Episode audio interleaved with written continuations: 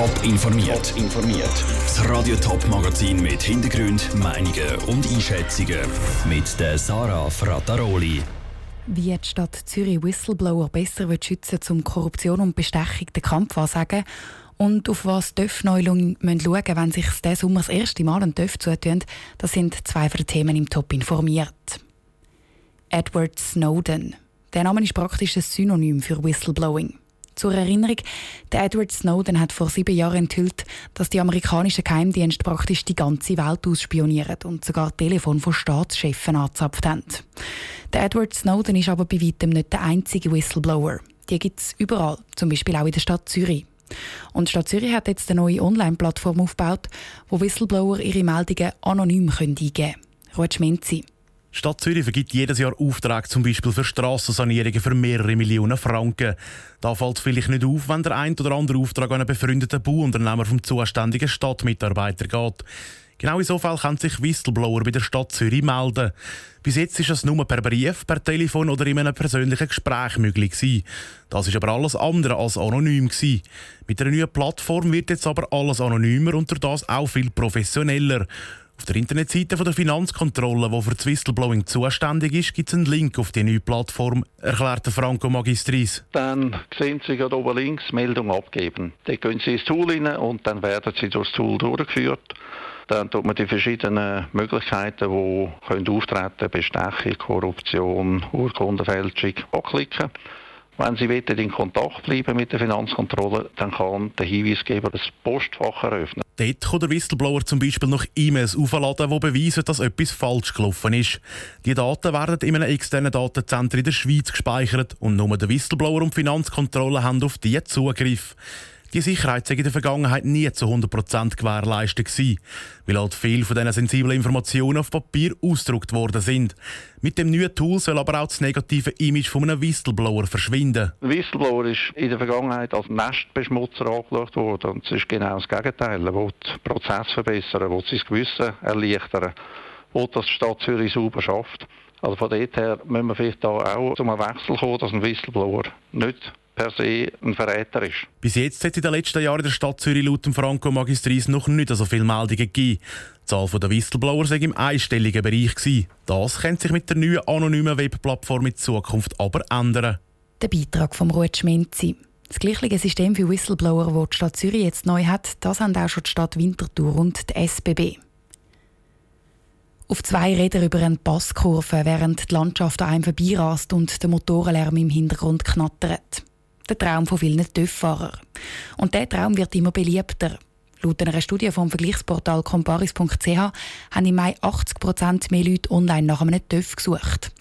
Aber wenn jetzt ein Haufen TÜV-Neulinge auf den Straßen unterwegs sind, wird es dann auch gefährlicher? Lucia Niffeler hat bei Experten angefragt. Das grosse Interesse könnte einerseits mit der Corona-Krise zusammenhängen. Die Leute haben auf den ÖV verzichtet und sind selber arbeiten gefahren. Es könnte aber auch mit den neuen Regeln zu tun haben, die ab nächstes Jahr gelten. Dann dürfen TÜV-Begeisterte nicht mehr mit einem grossen TÜV anfangen, sondern müssen zuerst zwei Jahre lang eine schwächere Maschine fahren. Dass es darum jetzt aber gefährlicher wird auf der Straße, wenn viel mehr TÜV-Neulinge unterwegs sind, glaubt der Marc Kipfer von der Beratungsstelle für Unfallverhütung BFU nicht nicht die Anzahl der TÜV im Schweizer Straßenverkehr ist entscheidend für die Sicherheit, sondern das Verhalten, also wie das TÜV-Fahrer und TÜV-Fahrerinnen unterwegs sind, ob sie vorausschauend fahren. Am besten rechnen sie immer auch mit Fehlern von anderen, dann werden sie in Anführungszeichen auch nicht abgeschossen. Und sie bauen dann auch selber weniger Unfälle. Es kommt aber nicht nur darauf an, wie die Leute fahren, auch der TÜV, den sie kaufen, spielt eine wichtige Rolle, sagt Marc Kipfer. Für die Sicherheit vom Straßenverkehr insgesamt ist vor allem wichtig, dass TÜV-Fahrer, wenn möglich, ABS haben an ihrem TÜV, wenn möglich sogar Kurven-ABS, und man weiß, dass man dort 30 bis 40 Prozent der schweren TÜV-Unfälle verhindern kann. Mit dem ABS ist nämlich der Bremsweg kürzer und die Gefahr um das Fallen kleiner. Lucia Niffeler hat berichtet. Wie viele von denen, die auf Comparis nach einem TÜV suchen, dann auch tatsächlich einen kaufen, das hat die Studien übrigens nicht untersucht. Die Wieler Bevölkerung wächst und wächst. Im Moment leben um die 17.000 Leute dort. Bis in 15 Jahren sollen es mehr als 20.000 sein. Und mit den Leuten wächst auch der Verkehr. Dabei beschweren sich die Leute zu schon jetzt über zu viel Lärm. Die Stadt und der Kanton präsentieren jetzt das Projekt, das das Verkehrsproblem rund um Wil lösen soll. Netzergänzung Nord heisst das. Wie das genau aussieht, im Beitrag von Sabrina Zwicker. Wenn jemand von Schwarzenbach nach Bronschofen fährt, dann fährt der im Moment mit durch die Stadt Wil. In ein paar Jahren soll er dann aber rundum fahren können. An diesem Projekt arbeitet Stadt schon lange. Es hat schon 17 Vorlagen davon gegeben.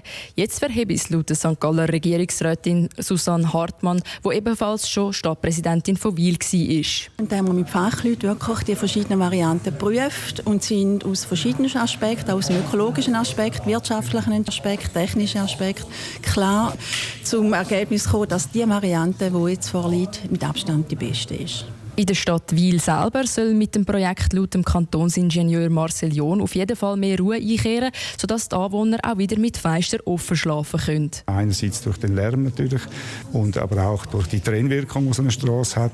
Und auch ich sage, die Attraktivität kann dementsprechend gesteigert werden, weil natürlich ich sage, jetzt das Lebensgefühl einfach bei einer weniger befahrenen Straße könnte an die Velofahrer und Fußgänger denken, natürlich angenehmer ist als bei einer stark befahrenen Straße. Wenn die Blechlawine aus der Stadt verschwindet, soll es auch neue Geschäfte geben und die Leute mehr Platz haben, um das Leben zu geniessen, sagt der Stadtpräsident Daniel Meili. Es ist vor allem einfach für unsere Bevölkerung die Wohnlichkeit erhöhen und auch den Erlebniswert erhöhen.